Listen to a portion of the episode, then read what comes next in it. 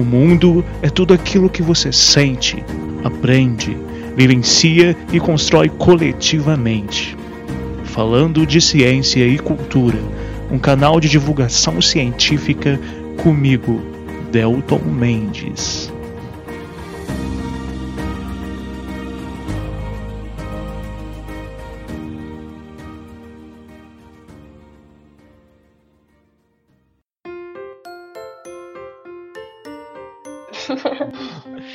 Eu sou o Delton e desde que parei de comer carne me transformei num avatar.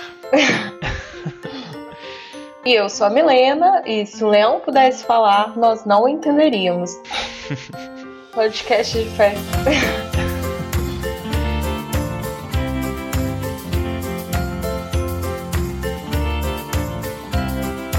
Boa tarde, boa noite, bom dia para vocês ouvintes, habitantes de Marte, da Lua, planeta Terra, enfim.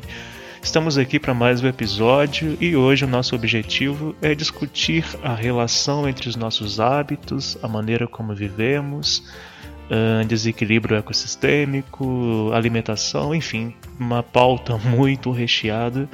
E comigo está a Milena, é, que vai me ajudar a construir e debater algumas coisas nesse sentido. Então, Milena, fique à vontade para se apresentar para o pessoal. Olá, pessoal. É, eu me chamo Milena, eu sou estudante do curso de Ciências Biológicas da Universidade Federal de São João do Rei. É, eu gostaria de te agradecer, Delton, pelo convite.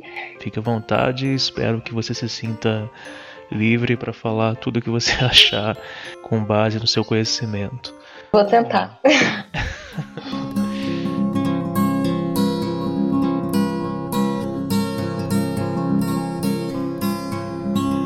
Então, eu acho que um tema bastante interessante a ser discutido seria o vegetarianismo. Hum. E então o que, que vem a ser o vegetarianismo?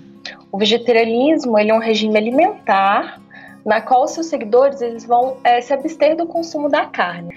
E ele atingiu seu pico é, principalmente em meados do século XX. É, quando você pensa em vegetarianismo, talvez você possa pensar que é uma única coisa. Só que nós vamos ter divergências né, no, no tipo de dieta, onde vão existir, por exemplo, os ovo-lacto-vegetarianos, que é o meu caso, é, onde o indivíduo, o que, que ele, ele vai consumir o ovo, ele vai consumir o leite, o derivado, mas ele vai se abster totalmente do consumo da carne. Vamos ter também os lacto-vegetarianos, que assim como os ovo-lacto-vegetarianos, eles não irão fazer o consumo da carne, é, mas nesse caso eles consomem apenas leite e laticínios e vai excluir o ovo dessa lista, né? Uhum. É, tem os vegetarianos estritos também, que são muito conhecidos como os verdadeiros vegetarianos.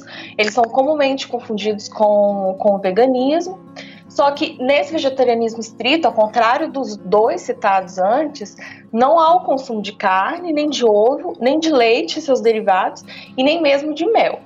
E vai ter também um outro movimento que é o movimento vegano, né? O vegan, que surgiu por volta de 1994. No veganismo, além dessa dieta alimentar é, excluindo a carne, é, também não vai ser consumido nenhum produto que seja de origem animal, como é o caso, por exemplo, da lã, do couro, é, produtos cosméticos testados em animais e, e, qualquer outro produto que seja testado em animal, né? A prática dos rodeios também não, não vai ser bem aceita, a utilização de animais em circo é, e qualquer outra atividade ou produto na qual vai envolver o sofrimento animal. No entanto, é, esses tipos de dieta, eles não vão se restringir apenas a esses termos que eu citei. Tem outras várias é, variações assim que podem ser discutidas, é, mas eu acho que não vem ao caso, como por exemplo seria o exemplo do crudivorismo, dos macrobióticos, entre outros.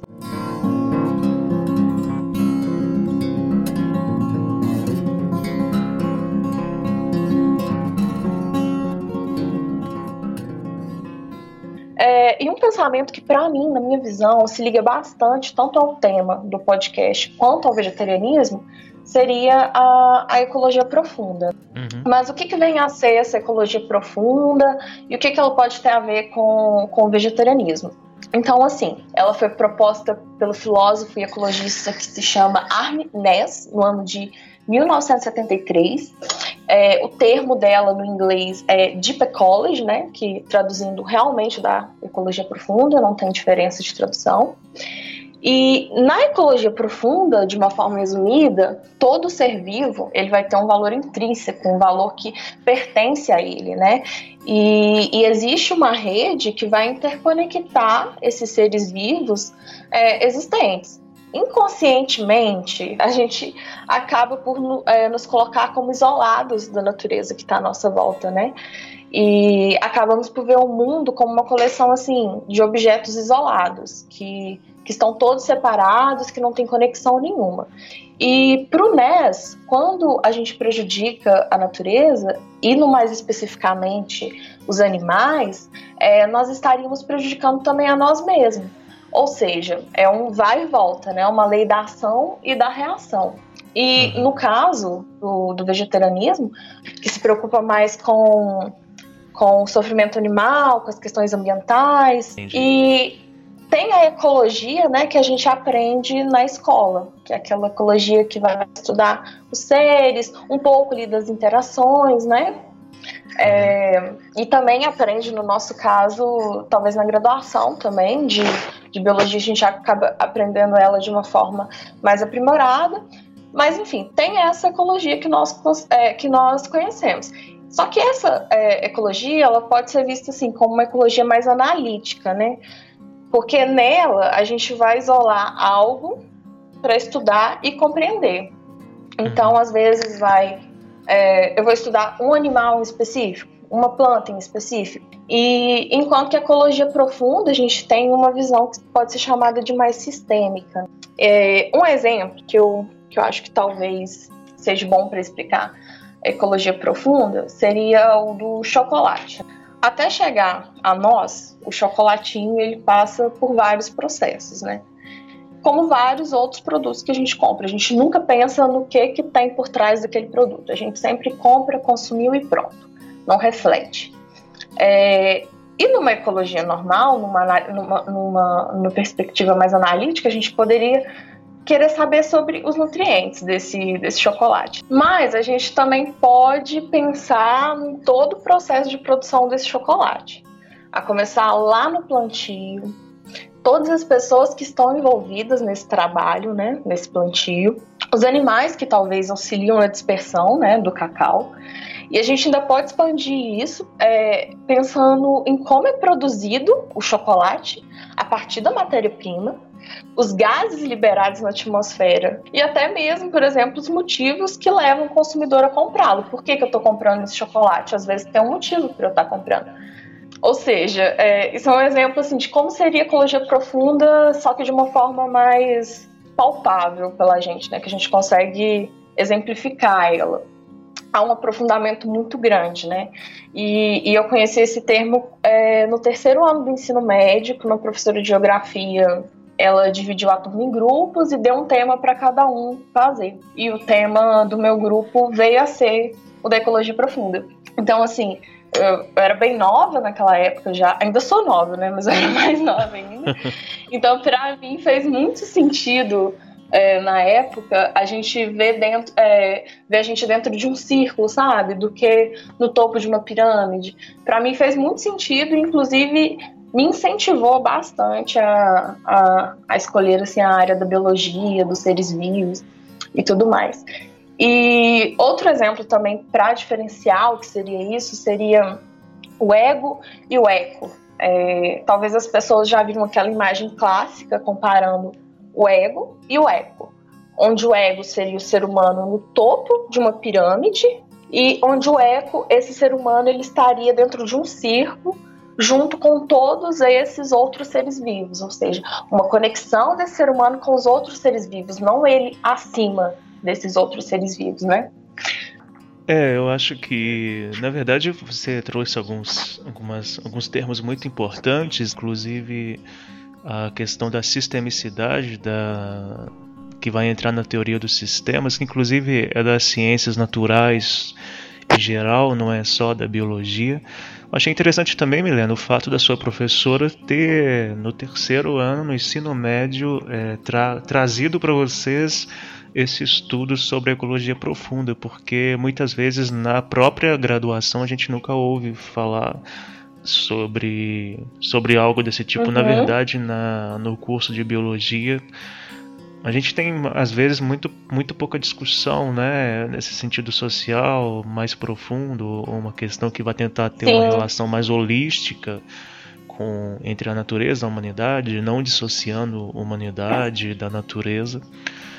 Eu acho que inclusive existe também o termo ecologia holística, né, que é um pouquinho diferente, tem algumas variações mas é um termo interessante também que encaixa muito com o que você disse. Eu acho, Milena, também, para a gente dar uma, uma arredondada, lembra sempre que a alimentação, além de biológica, além de uma necessidade biológica uh, de todo ser vivo, é claro que no caso da humanidade, primatas que somos, é também uma questão cultural. Então nós estamos falando aqui de hábitos que são culturais, né? O vegetarianismo é uma escolha. Uh, todo mundo que é vegetariano, ou então até mesmo vegano, outras opções que você descreveu tão bem, é claro que essas pessoas optam, na maior parte das vezes. É claro que também a gente tem é, pessoas que, por problemas de saúde, precisam ter certas dietas mas, em geral, grande parte das pessoas que são vegetarianas, veganas, optam por essas, essas opções de alimentação. Então é interessante lembrar como esse episódio a gente acha que tem um grande propósito de estimular a todos vocês, ouvintes, a pensarem sobre os seus hábitos, inclusive alimentares. E se estamos falando de cultura, significa que nós fomos, de certa forma, construídos culturalmente num padrão cultural extremamente carnista. Aqui no Brasil, a gente até estava conversando ontem, né, Milena, um pouco. Aqui, uhum. aqui no Brasil a gente tem uma cultura muito forte da carne. É, inclusive nós temos uma produção pecuária muito grande, uma das maiores do planeta. Então, as relações sociais das pessoas estão calcadas no consumo de carne várias e várias vezes. Para mim, eu sou vegetariano, assim como Mileno. É, para mim, teve uma dificuldade enorme. Eu tive uma dificuldade para parar de comer carne, sobretudo porque na minha casa, na época, a cultura era muito intensa de consumir carne nas festas, né, fim de semana, Natal. Eu acho que é um problema que a maioria das pessoas que optam por esse hábito cultural de não comer carne também passam.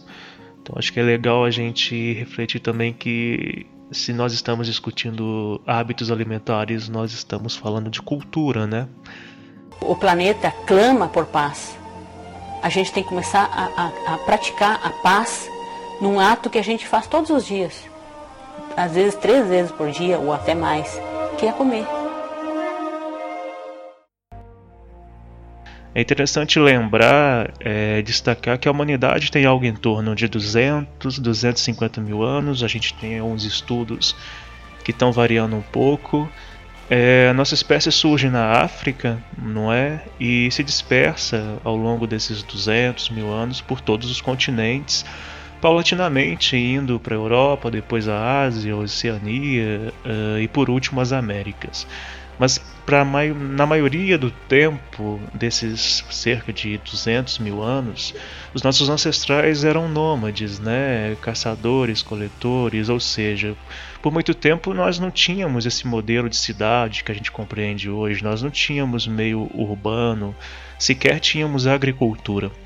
Então, é, o mundo humano ele começa a mudar significativamente. Primeiro, quando a gente passa a ter hábitos mais simbólicos, há cerca de 40 mil anos atrás, quando ainda éramos nômades.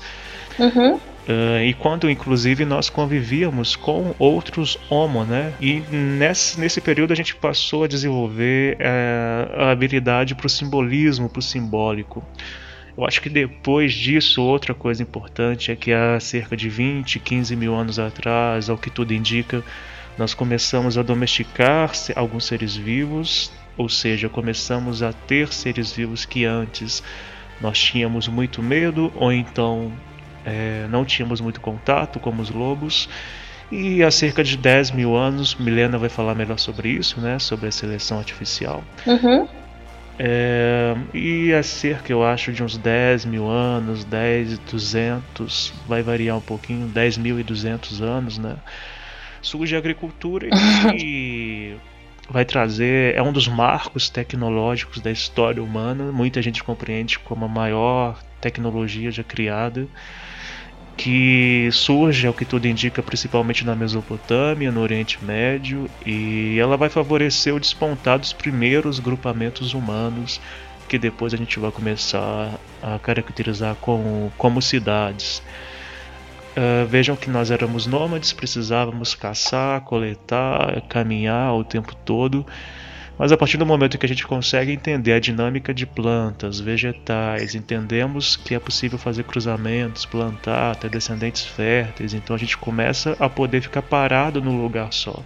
E junto com isso a gente começa também a, a intensificar a domesticação de animais, como o arougue, né, o ancestral de bois vacas, que era bem maior e bem mais é, parrudo do que bois e vacas. Uhum. E bem aos uhum. poucos a gente começa a ampliar essa concepção da agricultura pelo mundo, favorecendo o despontar de cidades, cada vez com mais pessoas, com maior expectativa de vida e o que fatalmente ao longo de milhares de anos acaba por aumentar a população humana. Eu acho que diante do que você disse, Milena, é, tudo isso é muito uhum. interessante porque porque você contextualizou hábitos que são culturais, que, como eu disse, eu acredito que são. Se é cultura, inclusive eu acho que a gente pode mudar, porque cultura não é um dado fixo e imutável, a cultura pode mudar. Uhum. Às vezes as pessoas têm muita dificuldade, né, de achar que a cultura ela, ah, ela é assim e ela tem que ficar assim. E às vezes tem alguns padrões culturais que já não são mais aceitos, né? Uhum. É bem comum aquela frase, né? Ah, eu nasci assim, eu cresci assim e vou morrer assim, né? Assinado. Ignorância. Essa frase, inclusive, ela é bem comum. Eu, eu até agora viajando na maionese, eu, outro dia eu tava reparando que ela, umas pessoas, várias pessoas falando é, nesses últimos tempos, principalmente nessas discussões que a gente tem tido atual, atualmente políticas, enfim. É, não é assim a cultura ela varia muito, inclusive se nós pegarmos e compararmos os nossos nômades, ou, desculpa, os nossos ancestrais que eram nômades e compararmos com os primeiros povos que começam a sediar cidades, criar cidades, a mudança cultural é assim, é significativa. Uh, a gente muda abruptamente Sim. Hábitos, costumes, valores, vamos ter uma série de traços culturais que vão surgir, vão despontar, ressignificar. Então, pensem, eu acho que é interessante pensar que antes das cidades, a nossa maneira de entender a nós mesmos como pessoas, como grupo, como sociedade era muito diferente. Uhum. Quando éramos nômades, de certa maneira, as nossas preocupações maiores, talvez as únicas, era nos protegermos de predadores, é, buscarmos alimento e uh, nos reproduzirmos. Eu acho que é o tripé, uhum. digamos assim, ecológico do qual esses grupos humanos, os nossos ancestrais, se baseavam. Só que a partir do momento que nós começamos a nos sediar em cidades, começamos a aumentar a população, começamos a ter uma macro sociedade que começa a ter ali processos complexos, né, de funções sociais, práticas sociais que antes não existiam e o simbólico é, começa a ficar muito forte pensem que quando éramos nômades, eu acho que a gente não tinha a ideia de religiões, por exemplo. Agora, quando a gente começa a ficar parado no lugar só, ter processos ali de interpretação da lógica do começo das cidades, do urbano, uh, começam a surgir coisas que antes não existiam, como por exemplo uh, o saneamento básico, começamos a discutir uh, como que estruturas de poder começam a surgir, aquela pessoa que vai determinar o que vai acontecer, um conjunto de leis, o moral, a ética. Então, de certa forma, com certeza tem a ver é, isso tudo que você disse, Milena. Acho que se liga sim. Até porque uh, os nossos pressupostos éticos e morais a gente percebe que vem mudando e se transformando nesses tempos todos aí, né? Mas claro que quando eu estou falando de pressupostos éticos e morais, principalmente esses últimos 10 mil anos, eu acho. E é claro que isso também vai se relacionar bastante aos hábitos, sobretudo alimentares, é, que nós temos, dentre tantas outras coisas, né? Sim, eu acho que a alimentação ela tá totalmente ligada, né? com cultura e com evolução. Uhum. Acho que talvez nós evoluímos até buscando ali um certo tipo de alimentação e culturalmente também a, a alimentação ela vai dizer muito. É, com certeza. E quando a gente analisa, eu não, não, tive acesso a nenhum estudo sobre isso, mas eu acho que é, é, é uma ideia lógica de que estar em cidades também mudou a forma como a gente entende o alimento. Quando a gente Sim. passa, se a gente começa a cultivar plantas, vegetais, cria uma lógica de produção, é claro que a gente vai ter uma sistematização que vai mudar a maneira como a gente compreende a, a própria alimentação. Com certeza. Nos dias atuais, né, eu acho que talvez pensando na, na cultura, a gente sabe que o consumo de algumas carnes ele não vai ser aceito em algumas religiões, por exemplo. É, judeus e muçulmanos não consomem carne de porco e alguns frutos do mar. Os católicos é, não consomem carne nas sextas nas sextas-feiras ou deveriam não consumir, né? É, tem aqueles que tem aqueles que vão fazer uma dieta apenas de peixe, né, durante a quaresma, vai evitar o consumo de carne vermelha. No hinduísmo, é, vindo da, da Índia, a gente vai ver que a vaca lá ela é sagrada mesmo. É, e algumas religiões da Índia, inclusive, vão recomendar que os devotos deles, além de não consumir a carne, também se abstenham do consumo de qualquer alimento de animal. É, então, no caso deles, a gente pode ver que tem uma conexão espiritual assim com outros seres, né? E com isso a gente vê que a cultura, né, e a região como inclusa dela, elas são capazes de moldar a nossa alimentação. Mas, como você mesmo falou, o consumo de carne ele é majoritariamente aceito na maior parte das culturas. E talvez qual seria esse motivo dele ser muito aceito assim? É, por um bom tempo na história da humanidade, o ser humano ele se encontrou numa, numa posição intermediária da cadeia alimentar. Igual a gente estava comentando ontem da questão do, do tutano, né? Que se alimentou muito de tutano, porque geralmente tinha que esperar outros animais abaterem a carne para depois ele chegar e vir é, pegar o tutano do osso. Então ele estava num topo, assim, é, ele não estava no topo, ele estava numa posição intermediária. E só 100 mil anos, de 100 mil anos para cá que a gente deu um salto nessa cadeia, atingindo o topo dela. E isso muitas vezes é utilizado culturalmente como desculpa para consumir carne em excesso. É, você, como vegetariano, também pode dar exemplos de frases que a gente comumente atende, como que a gente só atinge o tamanho do nosso cérebro graças ao consumo de carne, somos topo da cadeia alimentar, os animais foram feitos para isso. Tem alguma frase assim que você acha que. Ah, tradicional. Somos carnívoros. É, essa é a mais tradicional, né? Ah, todos nós, o ser humano é carnívoro e se você parar de comer carne, você está negando a sua evolução, está negando a sua biologia, enfim. Na verdade, a gente nem é carnívoro.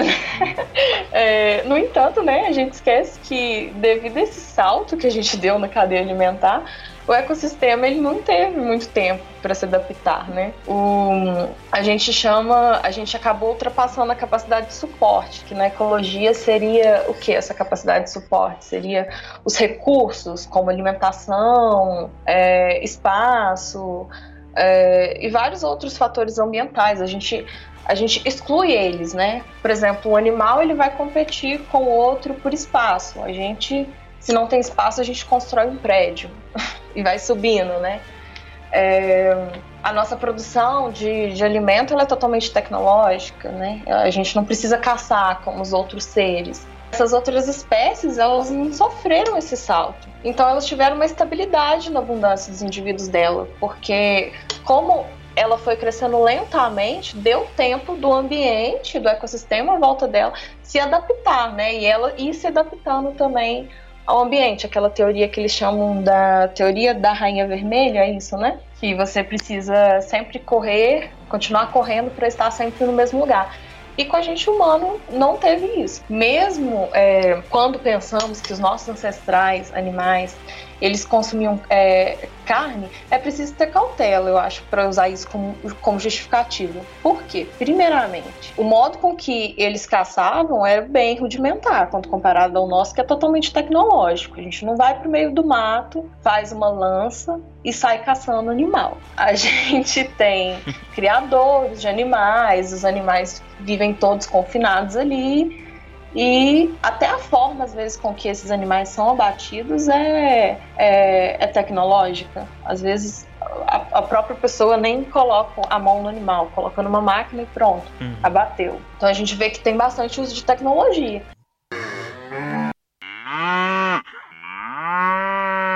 E outra coisa também é que os nossos ancestrais, eles não possuíam o conhecimento científico que a gente tem hoje. A nossa interferência humana na, na natureza, ela está causando muitos impactos no meio ambiente. Eles não sabiam disso, né? E assim, um dos maiores impactos desses que está sendo causado no meio ambiente vai ser relacionado com o consumo da carne. E outra coisa que também, igual você falou anteriormente aí, seria da seleção natural e a seleção artificial, né? Que é um outro aspecto evolutivo importante para entender como que nós estamos interferindo na natureza e usando a nossa tecnologia. E dessa forma, isso seria o que a gente chama de seleção artificial. Na seleção natural, a gente sabe que o indivíduo que está mais adaptado àquelas condições ecológicas que está em volta dele, ele vai sobreviver e vai gerar descendentes férteis, porque se ele tem alimento, então ele vai se reproduzir, ele vai ter um, um êxito muito grande. Já na seleção artificial, é, não vai ser esse ambiente que, e, e, as condições desse ambiente, as condições ecológicas que vão moldar esse sucesso, né, entre aspas, sucesso entre aspas. Vai ser o homem, né? E se voltar um pouco, igual na questão que você falou de exemplo de seleção artificial, se a gente voltar um pouco a mais ou menos 15 mil anos atrás, acho que tem divergências, você pode me corrigir, porque eu acho que realmente tem divergências. Uhum. A gente tenha feito a nossa primeira, primeira não, mas tenha feito talvez a mais conhecida seleção artificial que a gente uhum. teve contato, que foi com os cães, né? Os cães naquela época ainda não eram os cães que a gente conhece hoje em dia, né? Mas um ser que é transicional, um ser transicional entre cachorro e lobo. E dentre esses lobos ancestrais, ou cachorros ancestrais, ou ser transicional, é, tinha sempre aquele que era menos arisco, né? Porque geralmente os lobos eles são animais ariscos, né? Então, assim, eventualmente tinha aquele que era menos arisco e que se aproximava dos humanos ali. Os humanos então viu uma vantagem, falou: olha, acho que a gente pode tirar vantagem disso, né? E passou a utilizar esses indivíduos para auxiliar na caça, para caçar outros animais, é, também contra alarmes, é, alarme contra predadores que pudessem estar tá invadindo o bando. Então, seria um latido ou um uivo, hein, Delton? Que eles, que eles davam de alarme. Era um... É, agora você me pegou, mas... É, Talvez alguém saiba responder isso, responde pra gente. Se é um latido ou se é um uivo.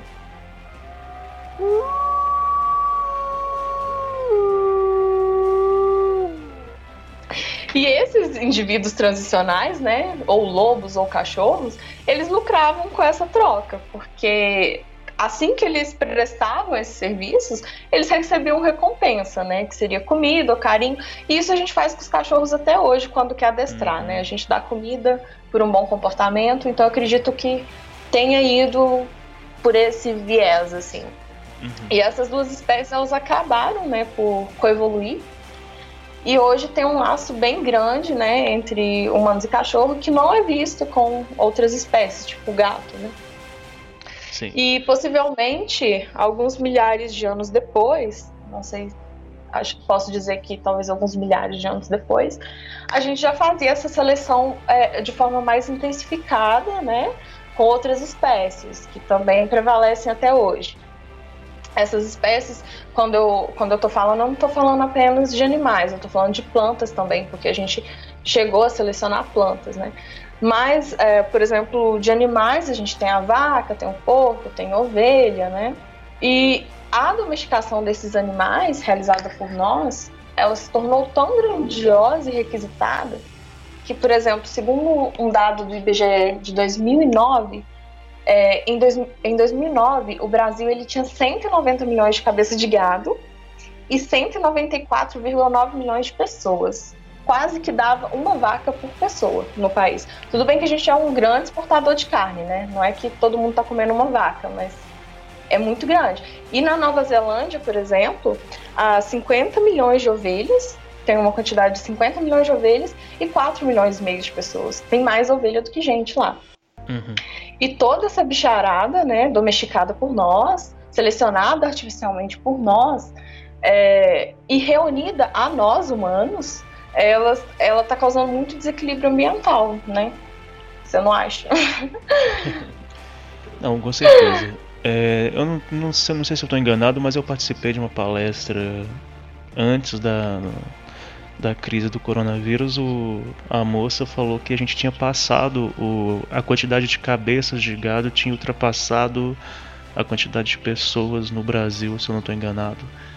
É porque esse dado é de 2009, então assim, é. hoje em dia. Bem, e olha que a gente está falando só de gado, né? A gente não está falando de outros uhum. tipos de produção animal. É, Milena, eu acho que a gente tem vários, vários impactos ambientais importantes relacionados, sobretudo, ao consumo de carne vermelha. É, mas só há muito pouco tempo o, o, discurso de que a carne vermelha ela é prejudicial, inclusive para a sustentabilidade em geral, se tornou mais científico, digamos assim, sendo inclusive pauta da Organização Mundial da Saúde, não só no que se refere a problemas de saúde, né? mas também há várias variáveis uhum. ambientais que, que acabam lançando o consumo de carne vermelha, sobretudo, a um grande problema ambiental. Eu, como cientista, eu acho que eu posso destacar, pra, de certeza científica, né, quatro problemas principais, que são, acho que o principal deles a grande superfície necessária né, de, de terra mesmo, de espaço geográfico para as pastagens. A gente sabe a questão da Amazônia, o problema enorme que a pecuária provoca e uma das principais razões da diminuição do território da Amazônia. Vários e vários problemas também ali no Pantanal. Uma outro, um outro problema ambiental é a questão da água consumida. Uh, não só apenas pelos próprios animais, mas, mas também em todo o processo de produção, envolvendo ainda o problema ao solo, porque o solo que é usado para pecuária a gente já sabe que é um solo que vai ficar muito pobre, muito prejudicado e dificilmente vai se recuperar. Além disso, eu acho que também é importante destacar o, a questão do efeito estufa, né? Que eu até a gente discutiu, eu e a Renata, a gente discutiu num dos episódios aqui do canal, de que também já não é mais dúvida científica de que a flatulência do gato, do gado, né? Ou seja, não é o pum, é o arroto. Uhum. A gente vai ter uma, um aumento, uma emissão muito significativa de, ser, de metano, o que vai provocar é, aspectos relacionados ao efeito estufa, porque o metano é um gás mais tóxico, mais poluente, mais pesado que o CO2, enfim. Então notem que isso é uma discussão também da, da FAO, que é o fundo, a Organização das Nações Unidas para Alimentação e Agricultura, que também vai envolver inclusive a energia que é gasta, que é necessária nesse processo de produção de carne vermelha. Enfim, esses são só alguns dos aspectos ambientais que estão envolvidos nessa discussão, nessa importância de tudo que a gente tem dito, de, da necessidade de mudarmos é, o comportamento, mudarmos hábitos em relação à, alimentação que automaticamente vão, que atuam, né, Uh, nas questões de sustentabilidade. E aí, Milena, rapidinho, só lembrar que sustentabilidade ela é baseada principalmente numa espécie de tripé. A gente usa esse modelo só para ficar mais fácil entender. Esse tripé, imagine como se fosse um banco, um banquinho de sentar mesmo, uh, em que nós temos três pezinhos, né? Um deles é, são as questões ambientais, é o meio ambiente, o outro é, são fatores econômicos e outro fatores sociais. Para a sustentabilidade existir, nenhum dos três pode ser considerado em primazia, ou seja, a gente não pode achar que a economia é mais importante do que o ambiente, do que a sociedade. Se não uhum. levarmos os três, se discutirmos os três juntos, não há sustentabilidade. Então, inclusive, essa é uma discussão que a gente tem visto muito grande, muito forte hoje nessa situação do coronavírus, quando nós temos um, um governo federal, principalmente a figura de um homem só, né? Que é o digníssimo presidente, que para ele a economia é o principal, né? Mas veja que ele está totalmente no contrapé da sustentabilidade, porque a vida humana é, tem que ser considerada em primeiro lugar. E essa ideia ela se adequa a várias outras discussões, inclusive a alimentação, porque uh, já caminhando um pouco para o final do episódio, é importante a gente lembrar que a alimentação ela traz impactos tanto no processo de produção dos alimentos quanto no que nós fazemos depois da alimentação, até mesmo na questão de saúde, né? Ou seja, eu acho que quando a gente começou a viver em cidades, começamos a ter o desenvolvimento das urbes, nós começamos a nos distanciar do, do que da natureza de uma forma muito profunda. Então aquela coisa simples do tipo de onde está vindo a nossa comida, de onde está vindo o alimento que eu produzo, de onde, na verdade a gente já não sabe mais se a gente que produz ou então a gente não produz. Então notem que a gente começou a se distanciar do que é, de onde vem a nossa alimentação, qual que é a importância da alimentação.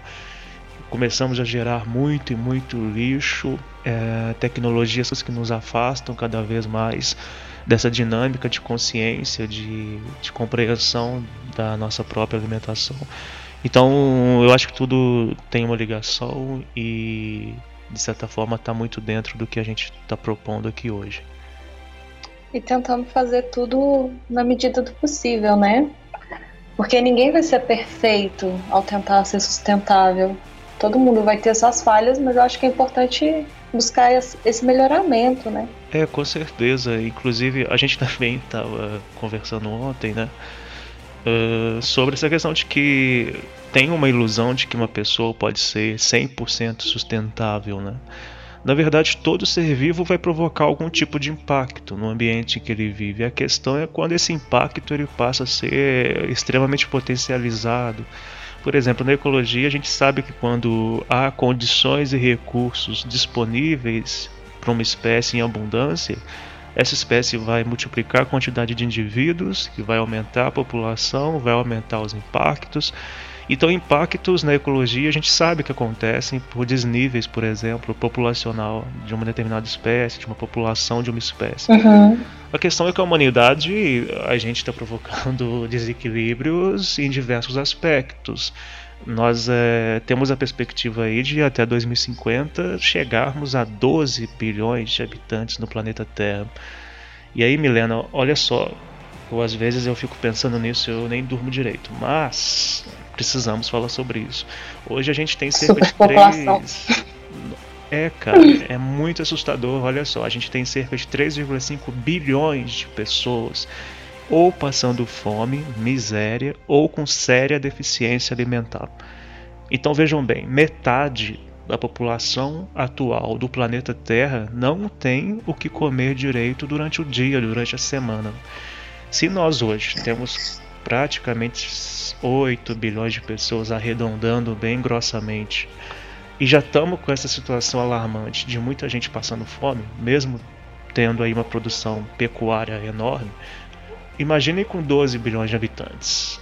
É óbvio que a conta não vai fechar e não vai fechar mesmo, porque se a gente não mudar esses hábitos, uh, distribuição de terra, por exemplo, no mundo todo, não vai ter, não vai ter como a gente balizar isso. E olha que eu nem estou falando de outros aspectos, como por exemplo a, a moradia, onde que essas, essa uhum. galera toda vai viver, onde que 12 bilhões de pessoas vão viver no planeta, sendo que hoje a gente já tem pessoas miseráveis e pobres sem ter condições de comprar uma casa, sem condições de pagar o aluguel. Então assim, é tudo muito, muito preocupante.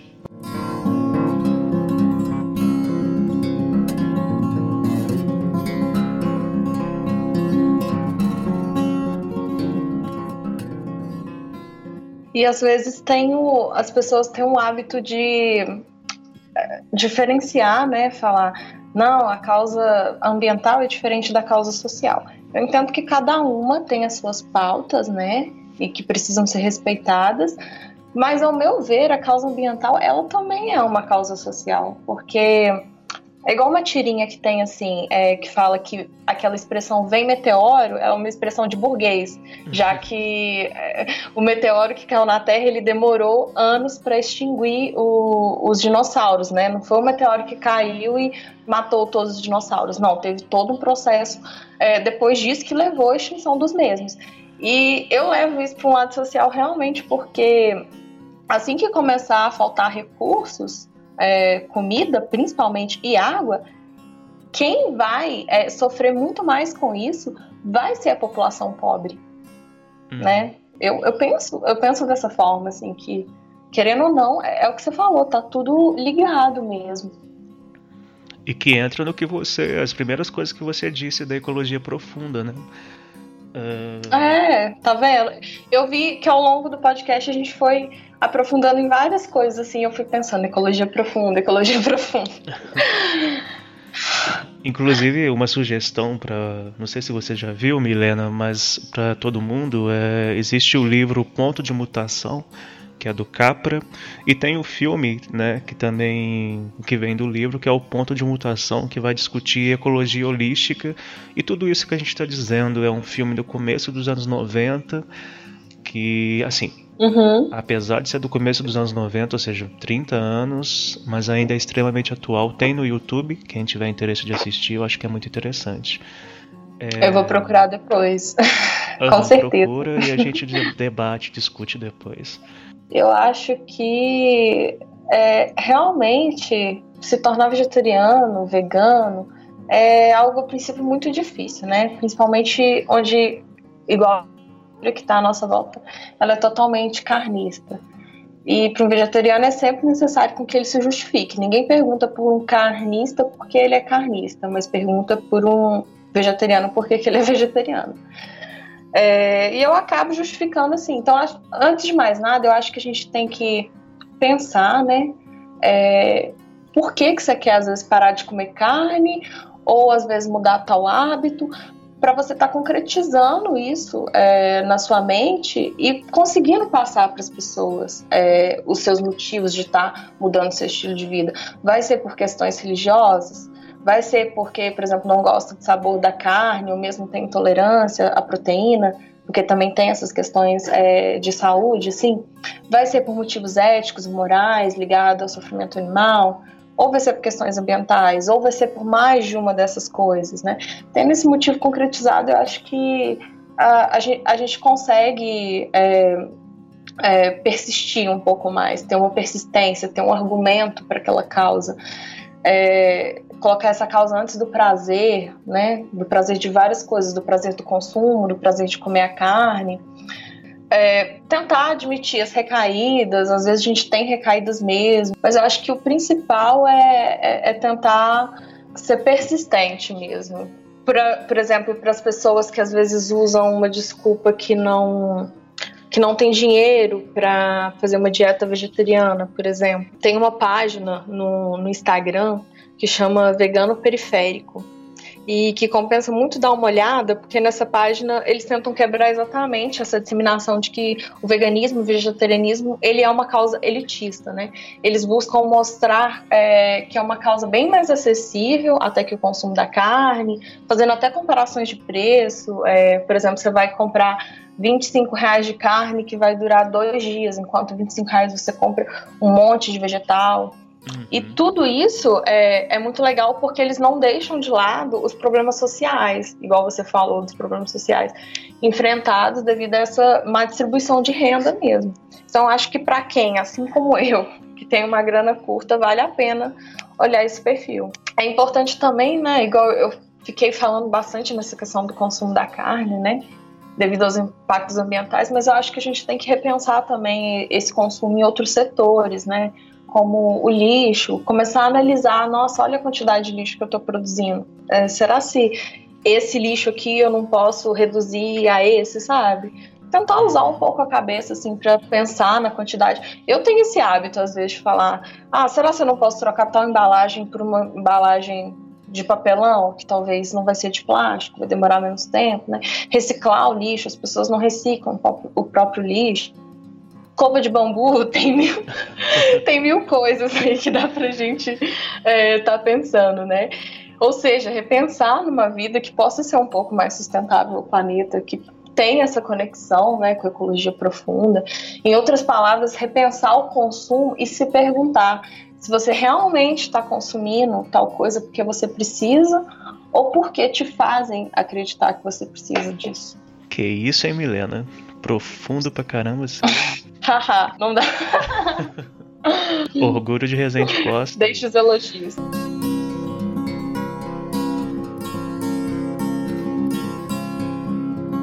Não dá.